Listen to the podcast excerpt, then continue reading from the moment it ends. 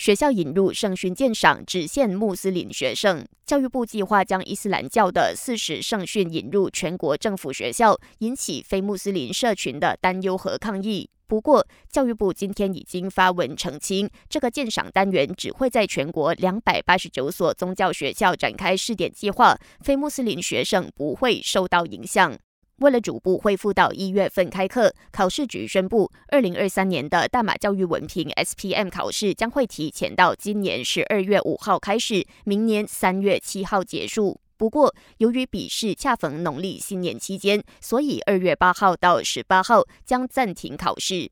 为了实现政府的愿景，将我国打造成外籍人士的首选长居目的地，旅游艺术及文化部长纳杜斯里张庆信宣布，内阁一决，让旅游部接手第二家园计划的推广与宣传工作。他透露，旅游部会把必要的申请文件整合，再统一交给内政部审批，以提高效率。详细的新规则会在一两个星期内公布。